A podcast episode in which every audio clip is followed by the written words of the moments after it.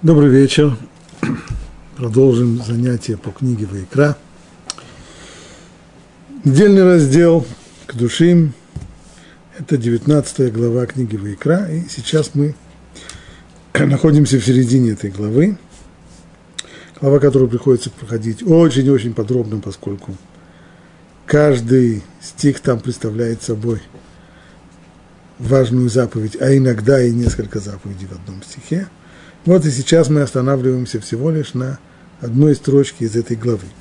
16 стих 19 главы книги Вайкра.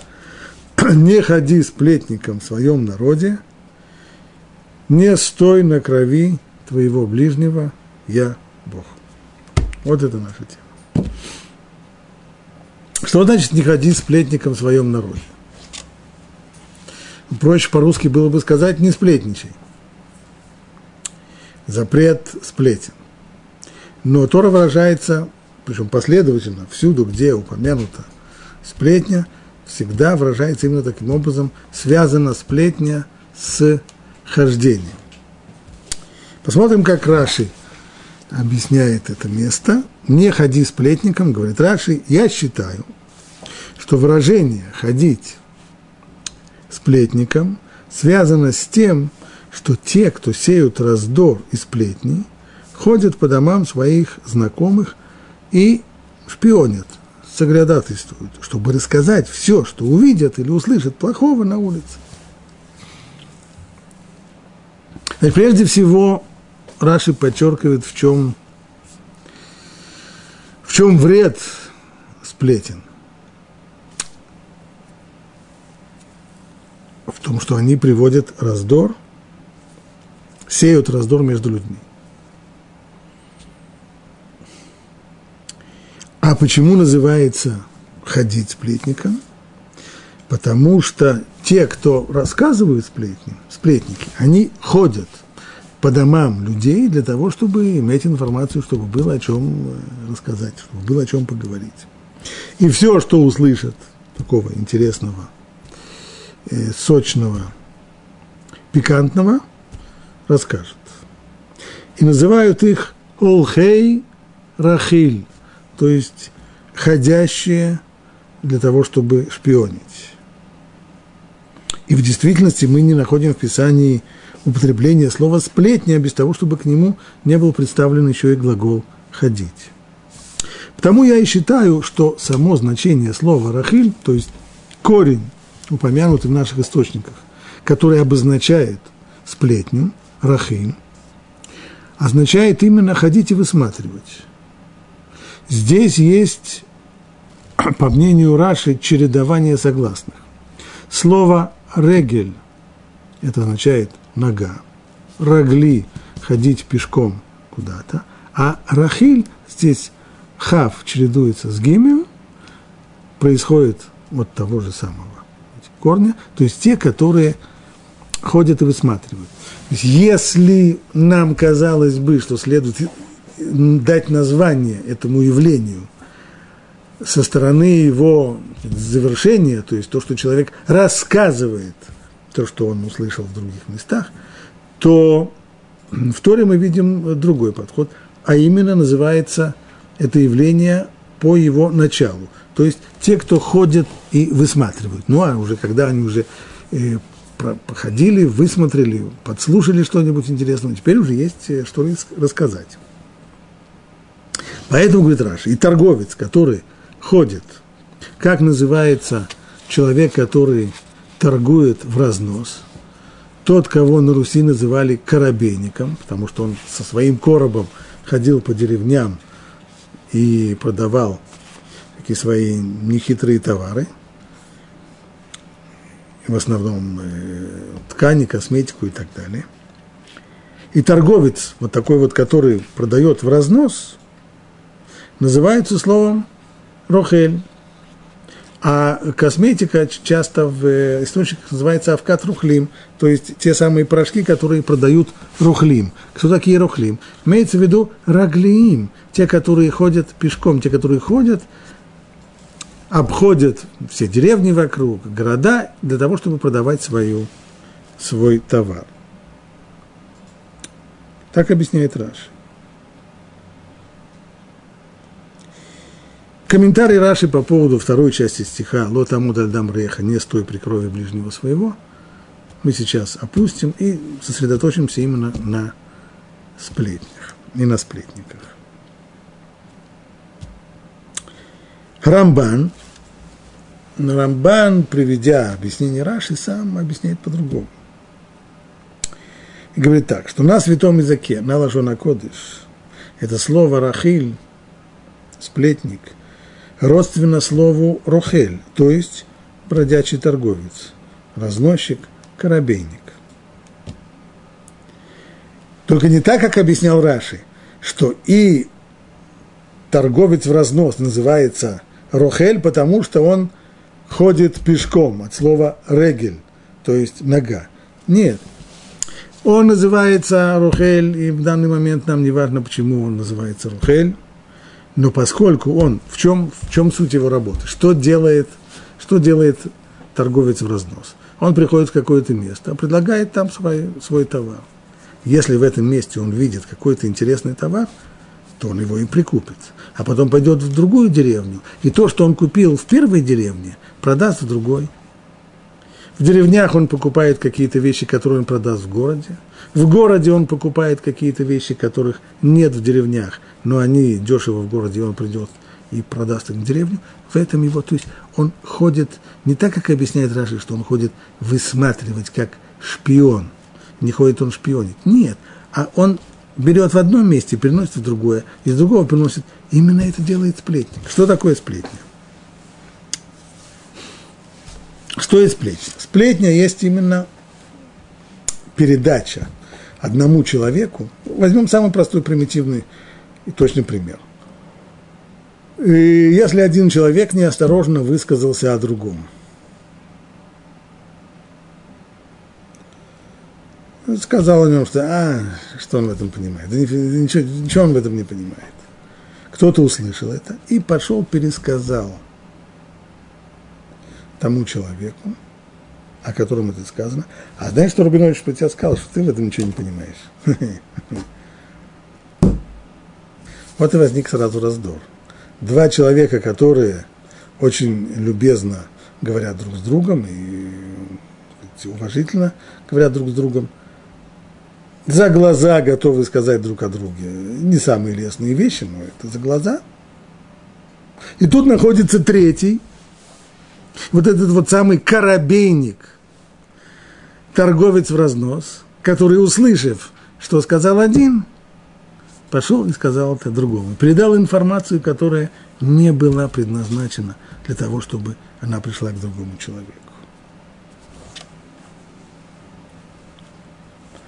Итак, пишет Рамбам в Илхот Деот, в законах о нравах, тот, кто шпионит, мы это переводим, Амирагель, переводим это в том же ключе, в котором Раши перевел. Тот, кто шпионит за своим ближним, что значит шпионит, переносит информацию, собрав информацию о том, что у него творится, и рассказывает это другим людям – он нарушает запрещающую заповедь, ту самую, которую упомянута у нас в стихе, не ходи сплетником в своем народе. И несмотря на то, что нарушение этого запрета не присуждает к телесному наказанию, то есть многие законы Торы в случае их э, нарушения, запреты, закон, запреты Торы, в случае их нарушения полагается физическое телесное наказание, малькот, удары. В данном случае нет. Почему? Потому что есть правило. В данном случае э, те нарушения, которые человек, лавшин бумасе, называется, то есть поскольку здесь нет действия конкретного человека, только, только говорит и только рассказывает, то нет здесь телесного наказания. И несмотря на то, что за нарушение этого запрета нет телесного наказания, при всем при том, говорит Рамбам, это большое преступление, которое приводит к гибели многих людей среди евреев. То есть чем оно большое преступление? Почему к нему такое строгое отношение? По его последствиям. Может быть, само действие выглядит безобидно. Ну, человек рассказал только, услышал в одном месте, как коробейник. Купил в одном месте, продал в другом. Услышал, пришел, сказал, за что купил, за то продал. Там говорят, что вот так-то и так-то. Но это может привести к гибели людей. Поэтому сразу же, вслед за запретом, следует фраза «Лотамо дальдам реха». После того, как сказано «Не ходи сплетником в своем народе», «Не стой на крови своего ближнего». Это приведет к пролитию крови. И может быть, безусловно. Как вспомним, какое зло причинил Дуэг Эдуми. Дуэга Эдуми – это эпизод, который всегда приводится как иллюстрация к последствиям, которые может привести сплетня. Речь идет вот о чем. Когда Давид, будучи воином и приближенным к царю Шаулю, начал выделяться. Начал он выделяться и заметно расти в глазах людей, то сработал, сработал знакомый эффект, когда власть имущий приближает к себе какого человека, какого-то человека, но в тот момент, когда он начинает слишком уже преуспевать, то Шауль начал подозревать его в том, что свою популярность и свою славу Давид может использовать для того, чтобы подкопаться под него и лишить его власти, а как это было принято на Востоке в древние времена, это означало лишить и жизни тоже. И вот с этими своими подозрениями Шауль не смог справиться, и кончилось все ужасным конфликтом, когда Шауль повелел умертвить Давида, Давид, поняв, что ему грозит опасность, бежал. И в ходе преследования, скрываясь от э, солдат царя Шауля, Давид пришел в Нов, город, где жили Куаним, священники, не рассказав о том, что он скрывается от царя, попросил у священников помощь, попросил у них э, еды, чтобы они ему помогли с едой, если у них оружие. И ему эту помощь оказали. Присутствовавший при этом и видевший все эти события, Дуэг Хайдуми, был человек достаточно известный и ученый, он рассказал об этом царю Шаулю. И царь не остановился перед тем, чтобы устроить расправу в городе Нов. Он расправился с Куаним, поскольку он их обвинил их, обвинил их в том, что они помогали государственному преступнику, мятежнику, который поднял мятеж против царя и разыскивается царем для того, чтобы и привести его и, и наказать его как мятежника. Что получилось? Из-за того, что человек сказал всего лишь одну фразу, он рассказал, что священники помогли Давиду с едой, беглому преступнику, беглому мятежнику против царя, много людей погибло тогда. Царь был неистов своей э, ярости. И по описанию Танаха он был тогда психически совсем нездоров, и ярость его не знала, не знала границы. Вот пример, пусть этот пример крайний, но схема в нем очерчена одинаковая для всех случаев сплетни. Не обязательно сплетня закончится таким кровавым исходом, как это было в случае с э, Дуэгом. Но в любом случае мир между двумя людьми, безусловно, будет потерян. Человек третий, тот самый третий, который рассказал о том, что говорит один о другом, или что один делает против интересов другого, как в данном случае, Дуэг не рассказал, что Куаним, я не знаю, там поносит царя или, или принимают сторону э, мятежного, мятежного Давида. Нет, он просто рассказал о том, что они сделали для Давида. Тем самым они, того не зная, ударили по интересам царя. Так вот, подобного рода информация, которую третий приносит об одном человеке к другому, она, безусловно, этих двух людей ставит по разные стороны баррикады и отношения их портится. Сплетник сеет раздор. Продолжает дальше Рамбам. Кто называется сплетником? Тот, кто собирает информацию и ходит от одного к другому и сообщает. Так-то сказал такой-то. То-то и то-то я слышал о таком-то.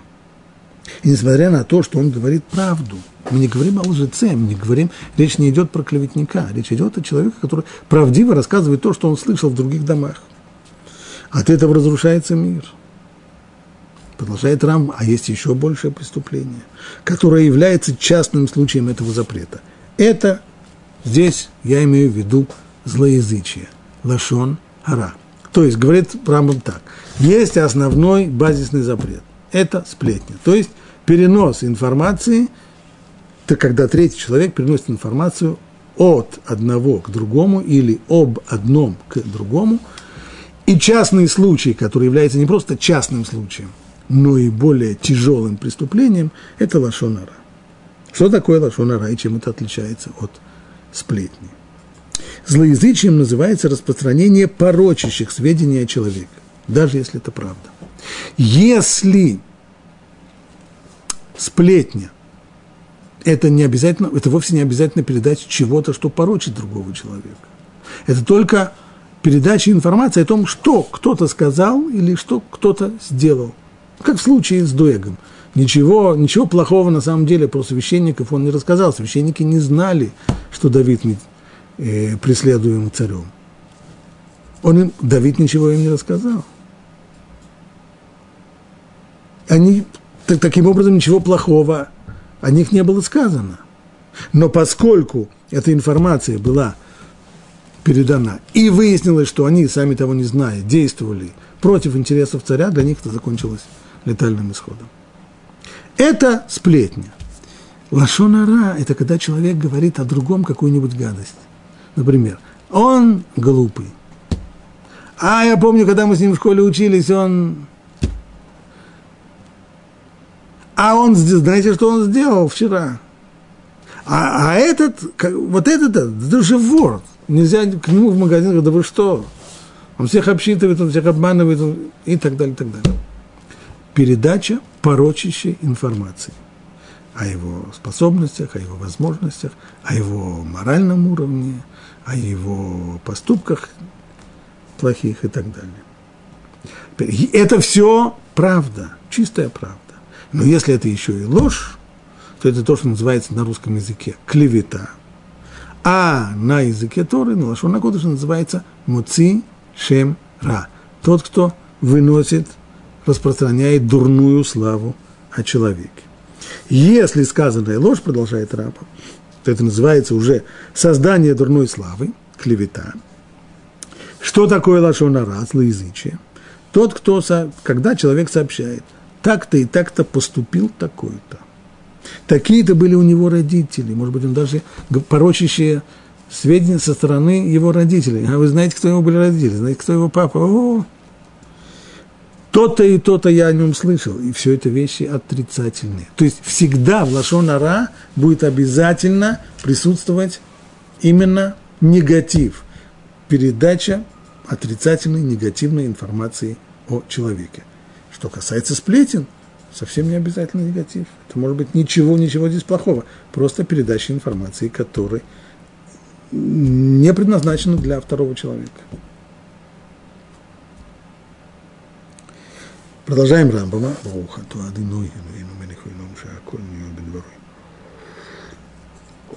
Сказали наши мудрецы, за три преступления спрашивается с человека в этом мире. То есть за все человеку придется отвечать в грядущем мире. А есть такие вещи, в которых не то, такие преступления, за которые придется отвечать не только в грядущем мире, но и в этом. Это идолопоклонство, разврат и убийство. А лашонара, злоязычие, равносильно всем этим преступлениям вместе. То есть лашонара включает в себя компоненты и того, и другого, и третьего. И еще сказали мудрецы, не будем входить в э, точное объяснение этой фразы, нас интересует последняя фраза. Потому что наша тема – это сплетня, а не лошонара. Еще сказали мудрецы, что злословие убивает троих. Того, кто рассказывает, того, кто принимает сказанное, и того, о ком говорят. а принимающего сказанное больше, чем рассказчик. То есть Лашон Ара, говорит Рамбам, злоязычие, оно в состоянии убивать троих. Рассказчика, того, о ком говорят, и тех, кто принимает лошонара, тех, кто слушает, внимает, воспринимает и верит тому, что рассказано. И с ними хуже всего. Их больше, чем рассказчика.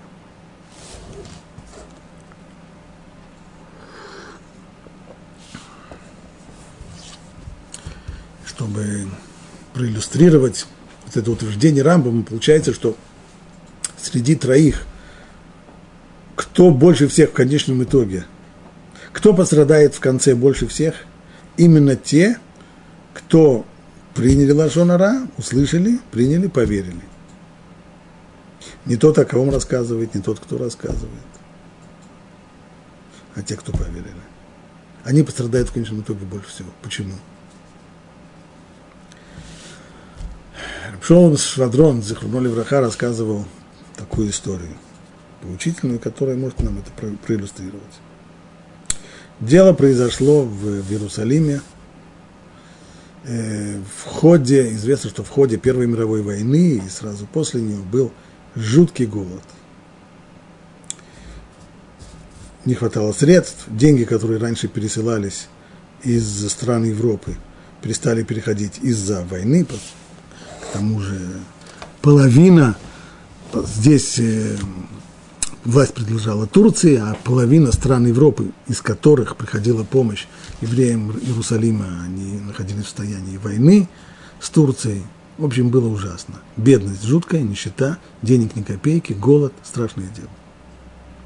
И вот история, которая произошла, она следующая, что какая-то семья, которой нужно было обзавестись э, продуктами, отец семейства дал большую монету крупного достоинства тогда своему сыну и послал его в лавку для того, чтобы купить э, немного еды.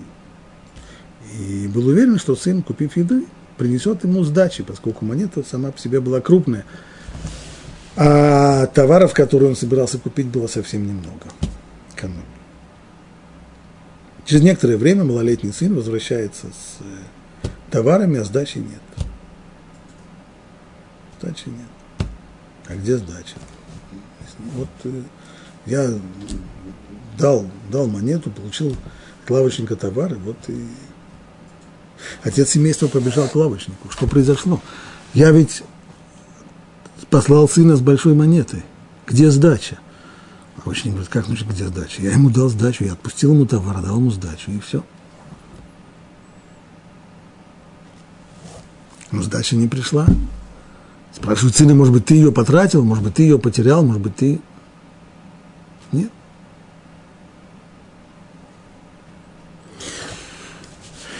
Скандал разрастается, разрастается, разрастается, и чем больше разрастается скандал, тем больше становится и яснее подозрение на то, что лавочник не дал ребенку сдачи, воспользовавшись тем, что это ребенок, тем самым обокрал его – Хотя доказательств точно, точных не было, люди стали очень отрицательно относиться к этому лавочнику. Многие перестали покупать у него. Из-за того, что он лишился своих клиентов, ему пришлось закрыть свою лавку. Другого источника заработка у него не было. Он обнищал, и в конечном итоге он умер и в нищете, и в одиночестве, покинутый всеми. Через много лет после этих событий в Иерусалиме был при смерти еще один человек, и перед тем, как он умер, он сознался в том, что было когда-то дело, он шел по улице, голод довел его до отчаяния, и вдруг он увидел малолетнего ребенка – который нес зажатые в кулачке деньги, и он не устоял перед соблазном, и он у него эти деньги украл. А лавочника обвинили зря. Лавочник уже умер в нищете, в одиночестве, всеми презираемый, покинутый. Вот теперь спросил Рабшолом Швадрон, когда все люди, которые участвовали в этом, когда они придут в, в мир грядущий, и их спросят, как же так? Как же получилось так, что погиб человек? У каждого почти, у многих будет оправдание. Отец, у него будет оправдание. Он, вот картина, он послал сына с большой монетой. Сын вернулся без сдачи – утверждает, клянется, что ничего, что он эти деньги не потратил. Ну, значит, лавочник. Есть у него оправдание? Есть. У того человека, который отобрал деньги у парнишки, есть у него оправдание. Да, голод свел его до, довел его до отчаяния, до умопомрачения. И ему есть чем оправдаться. А вот у тех, кто услышал всю эту историю, принял Лашонара и решил, что наверняка виноват во всем лавочник, вот у них уже оправдания нет никакого. Они во всем будут виноваты. Это то, что говорит Рампу.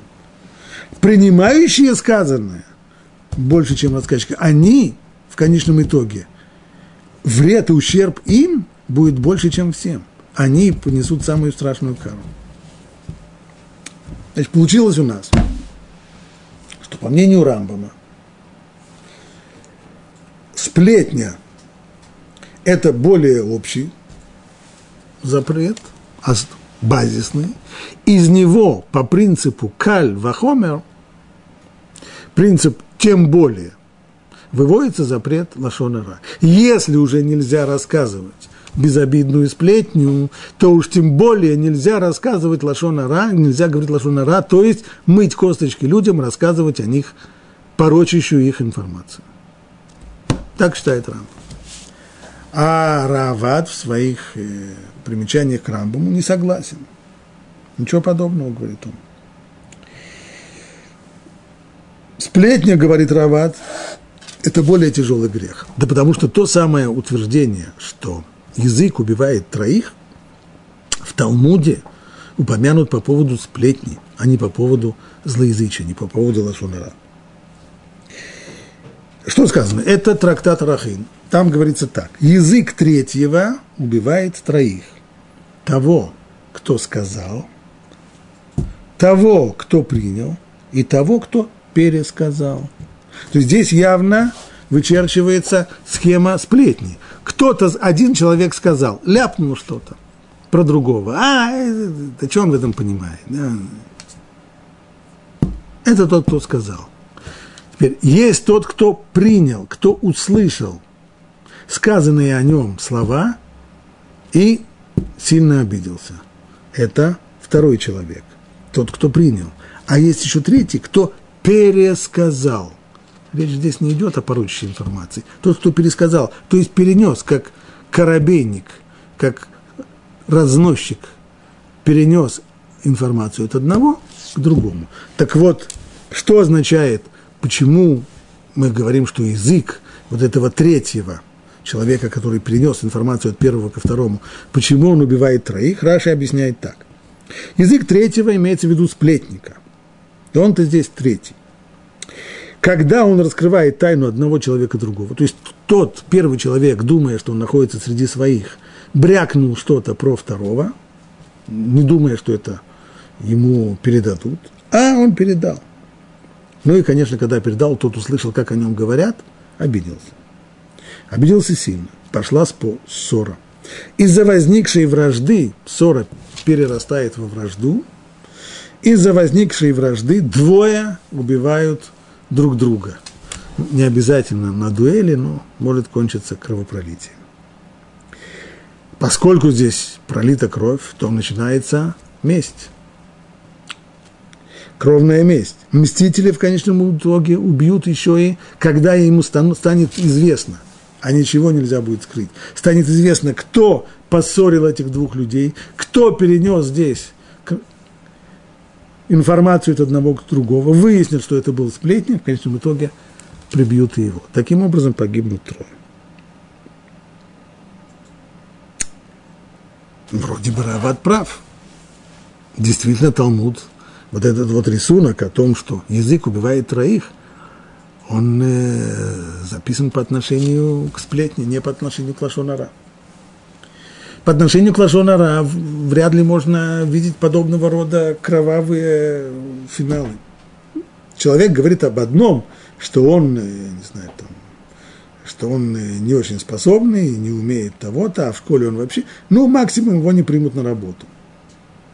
Но это не значит, что все закончится вендеттой, что все закончится э, дуэлями, кровной местью или еще что-нибудь в этом роде. Скорее всего, Рамбам с этим согласится, но только понимание Рамбама другое. Рамбам различает между последствиями греха и самим грехом. То есть, бывает ситуация, в которой поступок сам по себе вроде бы безобидный, но он приводит к ужасным последствиям. Бывает другая ситуация, в которой поступок ужасный сам по себе, поскольку, чтобы так поступить, в душе человека должно быть много-много гадостей мерзавцем нужно быть, чтобы так поступить. Ну, ничего страшного из этого, особо страшного не получается. Но поступ показывает здесь низость того, кто так поступил. Так вот, с точки зрения Рамбама, действительно, по результатам сплетня, по разрушительным результатам сплетни, которая сеет раздор между людьми и заканчивается, все может закончиться кровопролитием, и как это было с, в истории с городом Нов, с городом священников.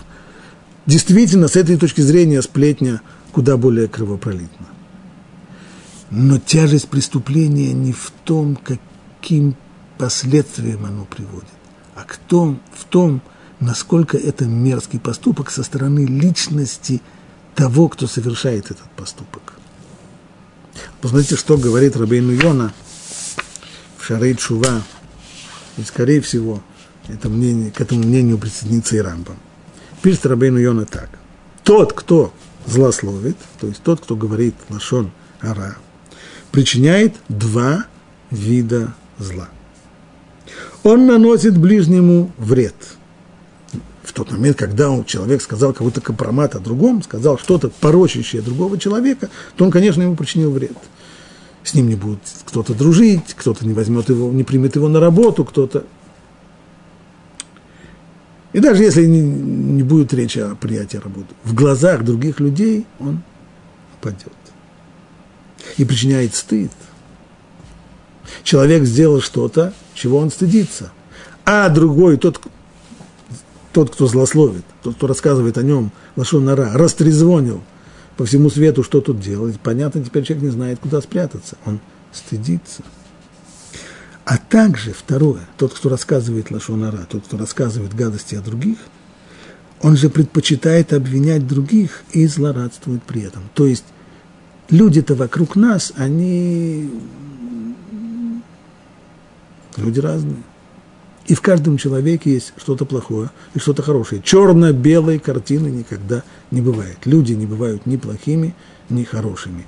В них есть и то, и другое. Но тот, кто рассказывает лошонара, когда он рассказывает о ком-то, чем он занимается, он, как народная э, поговорка говорит, моет ему косточки, то есть перемывая ему косточки, он прежде всего в этом человеке улавливает нехорошую сторону, его пороки, его слабости. На них он фокусирует свое внимание. С одной стороны, преступление злословящего, того, кто говорит лошунара, который говорит правду, оно хуже, чем преступление того, кто распространяет ложные слухи – клеветника. Если мы поставим, на первый взгляд кажется, один человек говорит о другом правду, только эта правда, к сожалению, неприглядная. Правда матка, горькая правда. А другой клеветник клевещет на другого. Кто хуже? Ну, конечно, клеветник. Вся литература, вся западная и, и русская литература полна такими вот ужасными-ужасными образами клеветников. Говорит Рабейну Йона, это как еще посмотреть? в какой-то степени, в какой-то степени, может быть, человек, который говорит правду, хуже. Почему? Да потому что люди это поверят, когда он правдиво рассказывает, когда все, что он говорит правду, так э, правде люди больше верят, чем, э, чем клевете. Имя ближнего будет ослаблено, и он будет опозорен в глазах людей после того, как тот уже, быть может, давным-давно раскаялся в своих прегрешениях, а люди все еще э, держат его за грешника. И сказал Шлому, глупец обвиняет, а среди праведных доброжелательство. То есть, чем отличаются праведные люди? Своей доброжелательностью.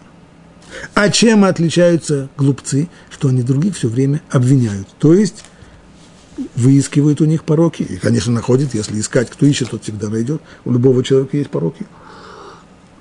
Но глупец фокусирует внимание именно на пороках других людей. И никогда не хвалит за то хорошее. Он оговаривает, ищет, ищет недостатки других людей, оговаривает их. Никогда не хвалит их за то, что хорошее, что есть в них. И пример тому, тут Рабейн Йона приводит свой замечательный пример, это синдром мухи. Что такое синдром мухи? Лежит человек, спит. Влетает в комнату муха. Ну, у мухи есть привычка, она, скорее всего, сядет человеку на лицо. Но, что интересно, если у человека на лице есть э, небольшая ранка или прыщик, то можете быть уверенным, что муха сядет именно на эту самую ранку. Хотя на самом деле площадь здоровой кожи на лице человека в сотни раз превышает площадь той самой ранки или того прыщика. Но муха, она нацелена именно всегда на, на грязь, на ранку, на что-то нездоровое. Также человек, который рассказывает лошонара, он, подобно мухе, всегда сосредотачивается на плохом. Хотя на самом деле, если уже развивать до конца этот пример, который приводит Рабейн Иона, если мы сравним, можем взять человека, у которого пороков немного, а его добродетели, его положительных сторон, его характера намного больше, все равно тот, кто рассказывает лошонара, он сосредотачивается именно на негативе, именно на плохих сторонах человеческого характера, и именно о них, рассказывая об этом человеке, характеризуя его, именно о них он и говорит. И есть такая притча, продолжает Рабин Йона, про двух человек. Шли два человека по дороге и прошли мимо падали. Ну, падаль, поскольку она уже несколько дней как лежит там падаль, то сам бре, она уже, мягко говоря, плохо пахнет. Один из них, заткнувший рот, сказал, «Оф, как же это падаль воняет!» Другой сказал, «Ух, какие у нее белые зубы!» И то и другое верно. Падаль воняет. И зубы у нее ярко-белые. В отличие от многих животных, у которых зубы желтые, а у этой ярко-белые. Вопрос на, в том, на чем человек фокусирует свое внимание. И если он, подобно мухе, фокусирует свое внимание всегда на негативе, всегда на отрицательном, то такой человек в конечном итоге будет говорить и лашон ара. То есть, Рамбом, конечно, согласится, что с точки зрения бухгалтерии вреда и ущерба, Рамбом согласится с Райвидом, с его замечанием, что сплетня по своим результатам – куда более вредная вещь. То, что ударяет по другим людям, вред, причиненный другим людям, ущерб, причиненный обществу, сплетни больше. Сплетня – это вещь, которая разрушает общество, сеет раздор. Ужасная вещь. Но с точки зрения человека, который рассказывает, вред, который он наносит сам себе, вот здесь вот – вред, который наносит себе сам сплетник, намного меньше, чем вред, который наносит себе человек, который рассказывает лошонара. Он весь в негативе. В том, что он, подобно мухе, всегда ищет грязь, всегда ищет зло, всегда ищет то, что плохо, тем самым раскрывается его порочная личность. И более того, чем больше он продолжает это свое занятие, тем больше он срастается, тем больше он всегда фокусируется на зле, на отрицательном, на негативе, и тем больше он срастается со всей этой негативной стороной жизни. Поэтому ущерб, вред, который человек наносит сам себе, намного больше. Для Рамбама в этом главная суть запрета. Не в том общественном ущербе, не в том вреде, который человек наносит другим и обществу, а в том, как он портит сам себя, в том, как он развращается, в том ущербе, который он наносит своей собственной личностью. Поэтому говорит Рамбам, что Лашонара – это более строгий запрет, и его можно вывести из более легкого запрета сплетни по принципу каль вахомер, то есть тем более. Ну, я думаю, что тему сплетен мы вкратце раскрыли. Но есть в нашем стихе еще одна тема. Не стой на крови своего ближнего, я Бог. Что это значит? Говорит Раши, не стой на крови своего ближнего, видя его смерть. Если ты можешь спасти его, например, если он тонет в реке, или звери, или разбойники нападают на него, то нельзя стоять без действия, нужно принять меры для того, чтобы спасти человека. И заканчивается все словами «я Бог». То есть на меня уже можно положиться, и я даю вознаграждение достойным.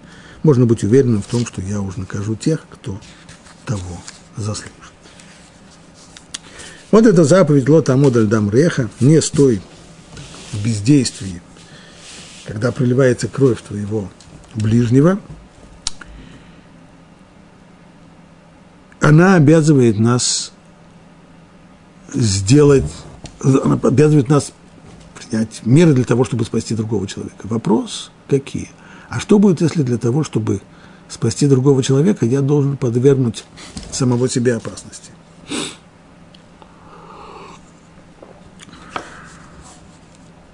Конечно же, для людей, которые живут вне Торы, это пример благородного поведения, всячески восхваляемого. Вопрос, есть ли здесь обязанность с точки зрения закона Тора. На первый взгляд, конечно, написано, вот там вот дам река, не стой бездействуя, когда проливается кровь твоего ближнего.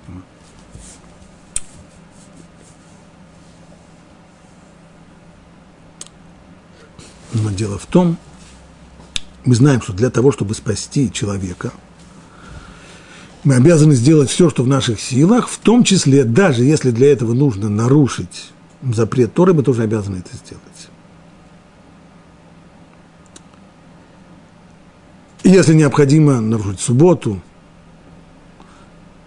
человек заболел в субботу, если необходимо, человек не знаю, погибает без, без какого-то лекарства, а это лекарство делается из запрещенной пищи, все эти запреты можно нарушать для спасения жизни человека, потому что пикуах нефиш, как известно, то есть забота о жизни человека, приоритетна. И она имеет приоритет по отношению к другим заповедям. Потому что жизнь человека – это вещь бесценная. Правда, здесь есть одно ограничение. Есть три запрета, которые нельзя нарушать, даже для того, чтобы спасти жизнь другого человека. Идолопоклонство, запрещенные половые связи и убийство. Нас интересует сейчас убийство. То есть нельзя спасти жизнь человека одного при помощи убийства другого человека. Речь не идет о ситуации, в которой убивают э, убийцу, того, кто пытается убить другого. Здесь, наоборот, это не только разрешено, но и мецва. Почему, почему нельзя? То есть ситуация, как ее рассматривает Талмуд, когда э, бандит приходит к одному человеку и говорит, либо ты прибьешь Рабиновича, а если ты не прибьешь Рабиновича, то я тебя прибью. Вот выбирай. Как быть в этой ситуации, говорит Талмуд. В этой ситуации человек не должен делать ничего. Почему? Потому что в чем идея того, что нельзя... В чем идея того, что для спасения жизни человека можно нарушать запреты Тора? В ценности жизни человека. Жизнь человека настолько ценна, цена ее настолько велика, что ради нее можно пожертвовать запретами Торы. То есть запрет Торы и ценность человеческой жизни, ценность человеческой жизни перевешивает. Но когда этот запрет Торы не запрет субботы, не запрет э, свиного мяса и еще чего-нибудь, а запрет убийства, то здесь чаши весов уравновешиваются. Есть абсолютная симметрия. Как говорит Талмуд, кто тебе сказал, что твоя кровь краснее, чем его кровь? Если ты хочешь спасти свою жизнь, жизнью другого, отдав жизнь другого человека, то ты тем самым приносишь в жертву его себе. А кто сказал, что твоя жизнь ценнее Всевышнему, чем его жизнь? И поскольку полная симметрия, чаши весов уравновешены, то не позволено человеку выбирать, спасать свою жизнь, жертвуя жизнью другого человека. Коли так, то и перевернем это по-другому. Точно так же, как нельзя убить одного человека для того, чтобы спасти другого, точно не так, так же нельзя убить и себя для того, чтобы спасти другого человека. Самоубийство тоже запрещено, как и любое другое убийство. Нельзя убивать других людей, нельзя убивать и самого себя. Мы не хозяева своей. В этом плане мы не имеем права отнимать у себя свою жизнь. Если так, значит, в такой в ситуации, в которой знаю, ситуация, которая описана в классической литературе, когда один человек идет на смерть для того, чтобы спасти, например, выдает себя за того, кого хотят убить, и убивают его, и тем самым он жертвует собой ради спасения другого человека. Очень здорово, очень благородно, очень замечательно, но, но, с точки зрения Торы выглядит это иначе. Нельзя, точно так же, как нельзя убить другого человека для спасения кого-то, точно так же нельзя убить и самого себя. Полная симметрия. Кто сказал, точно так же, как сказано в Талмуде, кто сказал, что твоя кровь краснее, наоборот, кто сказал, что его кровь краснее, чем твоя, кто позволил тебе жертвовать своей жизнью ради спасения жизни другого. Но есть ситуация, в которой эта симметрия нарушается. А именно, если человеку грозит явная опасность. А для того, чтобы спасти его, нужно подвергнуть себя не явной опасности, но определенному риску. Риск. Вот здесь, казалось бы, нет уже этой симметрии. С одной стороны, явная опасность, человек погибает, а с другой стороны, только риск. Возьмем ситуацию, которая, к сожалению, часто случается во время военных действий, когда, скажем, солдата ранили, и есть, э, безусловно, желание вынести его, поскольку он ранен, вынести его в безопасное место для того, чтобы э, он получил медицинскую помощь. Если его не вынести, то, будучи раненым, из потери крови, скорее всего, он погибнет. Если его вынести оттуда, ему будет оказана медицинская помощь. Выживет. Да, но для того, чтобы подойти к нему, для того, чтобы вытащить его оттуда, солдаты, которые будут его таскивать, сами подвергаются опасности, потому что место, в котором он лежит, это место пристреленное. Это не значит, что их обязательно тоже пристрелят, но риск тому есть. Мы не берем сейчас, э, будем рассуждать о принятых э, в той или иной армии принципах и правилах, и приказах и так далее. Мы говорим сейчас с точки зрения Аллахи. Правильно ли это или нет? На первый взгляд кажется правильно, потому что один человек погибнет наверняка, а другой – это только риск. С точки зрения Аллахи это неверно. И почему? Да потому что ценность человеческой жизни, как мы сказали, она бесконечна. Человеческая жизнь бесценна. Объясним сначала на другом примере. Если есть возможность спасти жизнь многих, пожертвовав жизнью одного человека, можно ли так сделать? Снова вопрос, который когда-то поднимался в, в русской литературе. Вот ситуация, в которой э, бандиты, какие-нибудь там вооруженные, которые говорят людям, выдайте нам кого-нибудь одного из вас, а если не выдадите, то мы вас всех прибьем. Прибьем вас всех. Ну, будем выдавать или нет. На вопрос Талмуда, кто сказал вам, что ваша кровь краснее, чем кровь того, кого вы хотите выдать, у нас есть ответ. Краснее еще как краснее. Есть она может быть не краснее, но ее больше. Нас много, он один. Вот и нарушила симметрия, разве не так? Нас много, мы спасаем себя, жертвуя, так в шахматах принято, жертвуем э, ладьей и спасаем партию всех остальных. И все-таки делать так нельзя, закон суров, это запрещено, совершенно очень строго запрещено. Почему? Разве законы арифметики здесь не действуют? Действуют. Только именно по законам арифметики все не получится. Ведь если ценность жизни человека бесконечная, то бескон... любое число конечное, будучи умноженное на бесконечность, оно все равно даст нам бесконечность. То есть бесконечная ценность одной жизни или бесконечная ценность ста жизней. Что больше? Ответ, они равны бесконечная ценность. Поэтому бесконечная ценность даже одной жизни, она не меньше, чем ценность ста жизней.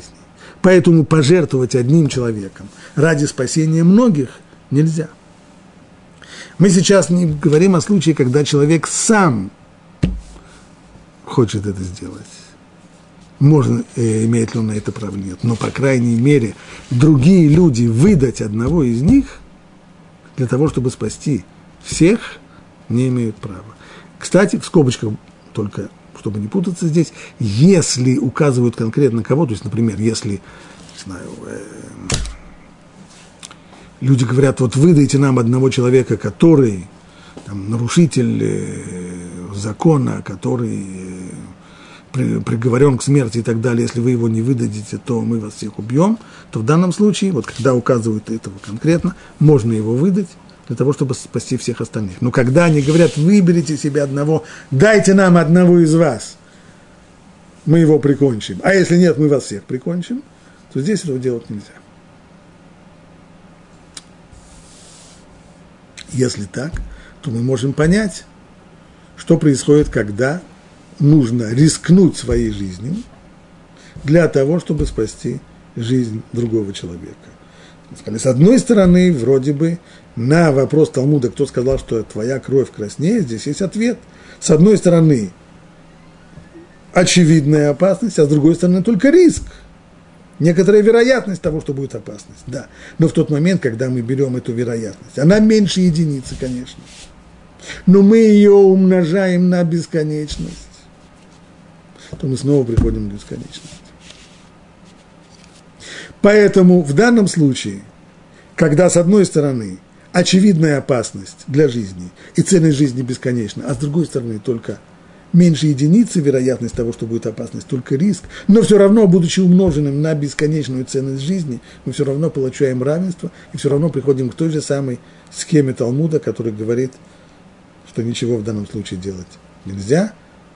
Кто сказал, что эта кровь краснее этой? Получается, что нет обязанности человеку подвергать себя риску для того, чтобы спасти другого человека. Правда, и здесь нужно говориться, что не следует заходить слишком далеко. А именно, риски-то разные бывают. И оправданный, разумный, разум, разумный уровень риска – безусловно, разрешен Аллахой. Хотя четко его границы нигде не озвучены. Быть может, можно сказать так. Те уровни риска, которые человек позволяет себе для собственного удовольствия или для заработка, такой уровень риска человек обязан позволить себе для того, чтобы выполнить заповедь Лота Амуд Альдам не стой на крови своего ближнего. Если человек для своего удовольствия готов лезть в горы, если для заработка, для денег он позволяет себе выполнять целый ряд рискованных операций, то такого уровня риск человек обязан принять для того, чтобы спасти другого человека. Выше этого не обязан. Не обязан, Но вместе с тем, если человек принимает на себя более, принимает на себя риск больше, чем э, разумный риск для того, чтобы спасти другого человека, то нельзя сказать, что он нарушил закон. Более того, такое действие рассматривается как похвальное и желательное. И только там, где человек подвергает себя очевидной опасности, то есть теряет свою жизнь для того, чтобы спасти другого, только здесь мы говорим, что делать так нельзя. Таким образом, вышло у нас три ступеньки. Если для того, чтобы спасти человека, нужно потерять свою жизнь, пожертвовать своей жизнью или жизнью другого человека, для того, чтобы спасти кого-то, делать этого нельзя. Подвергнуть серьезному риску свою жизнь для спасения жизни другого человека не обязан, но и нет запрета это сделать, а в ряде случаев это и похвальное поведение – а если это риск небольшой, то есть на уровне разумного риска, которому человек подвергает себя для своей ежедневной деятельности, для работы, для, для удовольствия и так далее, то тогда он обязан пойти на этот риск для того, чтобы спасти другого человека. Быть может, на другом уроке будет иметь смысл разобрать конкретные вопросы, которые здесь возникают, а конкретные вопросы здесь таковы э, переливание крови для спасения другого человека, э, донорство, а именно дать человеку почку для того, чтобы спасти его от неминуемой смерти, и пересадка костного мозга и так далее, так далее. Все это вопросы живые, конкретные, актуальные, строятся они более-менее на той же, то есть решение этих вопросов строится на той самой схеме, которую мы описали, когда с одной стороны у нас есть заповедь лотамодаль дамреха, обязанность не стой бездействуя, когда проливается кровь твоего ближнего. С другой стороны, запрет убийства и самоубийства, и где-то посередине должен быть ответ в ту или в другую сторону.